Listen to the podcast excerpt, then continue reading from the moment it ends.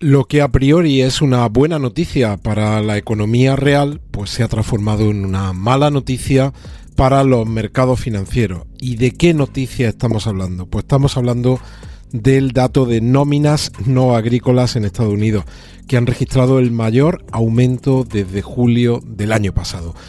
Vamos a hablar de esto, vamos a hablar del índice del miedo y de la avaricia en el Standard Poor's y también en Bitcoin.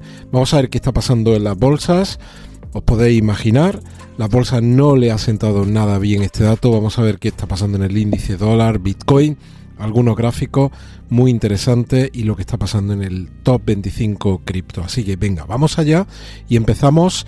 Bienvenidos a otro episodio de Criptomercados y Pymes. Como siempre os digo, si estás viendo este vídeo y no estás suscrito al canal, por favor suscríbete y activa la campana de notificación. ¿Y qué noticia hemos tenido hoy? Esa mala noticia para los mercados, buena para la economía real. Como decía, las nóminas no agrícolas en Estados Unidos han registrado el mayor aumento desde julio del año pasado. Han aumentado, fijaos el dato, 517 mil nóminas no agrícolas en enero, muy por encima de la estimación del Dow Jones que era de 187.000 y además la tasa de desempleo ha caído a un mínimo histórico del 3,4% cuando la estimación era del 3,6. Estados Unidos no ha visto una tasa de desempleo tan baja como la de enero desde el año 1969.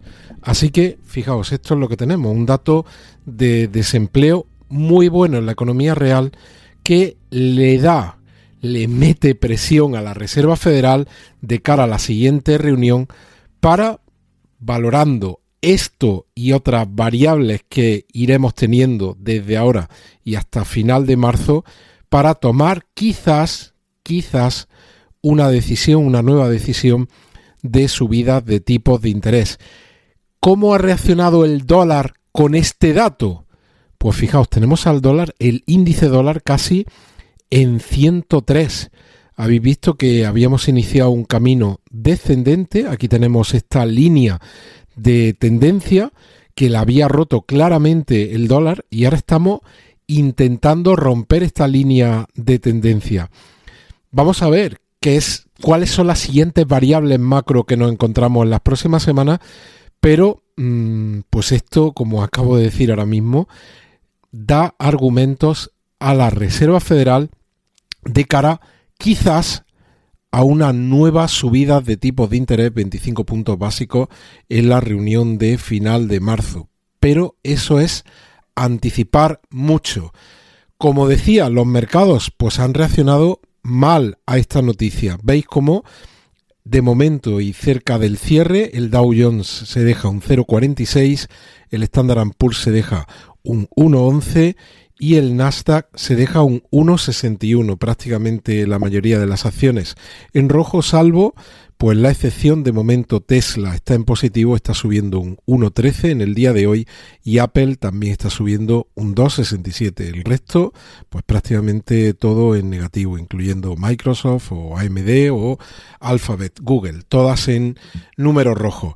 Y sube el índice dólar, baja prácticamente todo lo demás. El oro pierde la cota de los 1.900 dólares por onza, está en 1.878, cae un 2,72, la plata cae un 5,15, está en 22,40 y fijaos, el barril de petróleo, la denominación Brent, cae con fuerza y está por debajo de los 80 dólares, 79,83 y la denominación Texas está en 73,32. El gas natural cae también y está en 2,40. Y el índice del miedo y la avaricia, habitualmente comparto con vosotros el de Bitcoin. Fijaos, ahora mismo estamos en un valor 60, avaricia.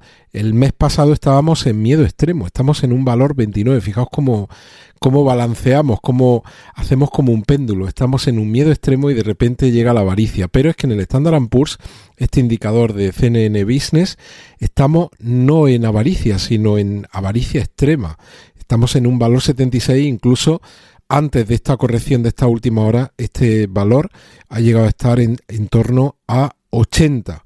Así que fijaos cuando hace un mes estábamos en un valor 38.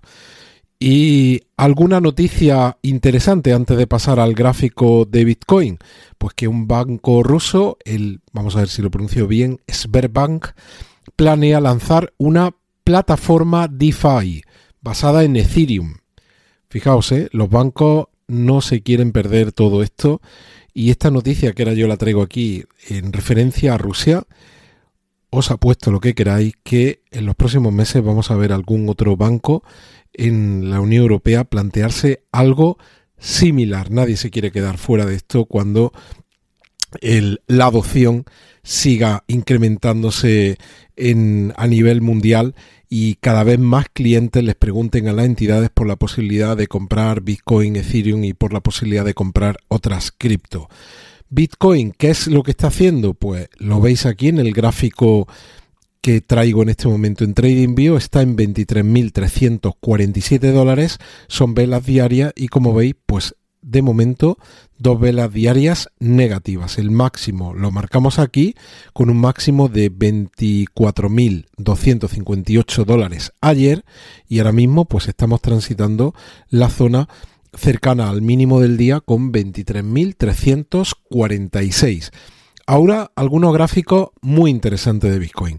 Este que compara la evolución del precio con el realized price, que podríamos entenderlo muchos ya lo sabéis, no hace falta que yo lo recuerde, pero lo vuelvo a hacer, podría ser el valor medio de todos los Bitcoin que ahora mismo están en cartera eh, de toda la gente que tiene Bitcoin. Es esta línea aquí de color dorado. Cuando el precio spot, el precio en el que se está cotizando Bitcoin en este momento, está por debajo del realized price, pues eso habitualmente ha marcado el fondo de mercado. Lo hizo aquí durante muchos meses en el 2015-2016, durante menos meses en el 18-19 y como veis aquí caímos en torno al mes de mayo y llevamos aquí transitando ya un buen número de meses, un, mes un número de meses relativamente parecido a lo que vimos en 2015-2016 y con este movimiento al alza de Bitcoin hemos salido de esta zona debajo del agua del realized price para tenerlo en cuenta, ¿vale? Porque hemos salido con fuerza, no tenemos la seguridad de que no vayamos a entrar, pero esto ya es para empezar a mirarlo con cierto detenimiento. Otro gráfico que compara patrones y en este caso compara la evolución del precio de Bitcoin con un patrón de una acción del Nasdaq que se llama Cognex eh, Corporation desde mayo ¿Te está gustando este episodio? Hazte fan desde el botón Apoyar del podcast de Nivos. Elige tu aportación y podrás escuchar este y el resto de sus episodios extra. Además, ayudarás a su productor a seguir creando contenido con la misma pasión y dedicación.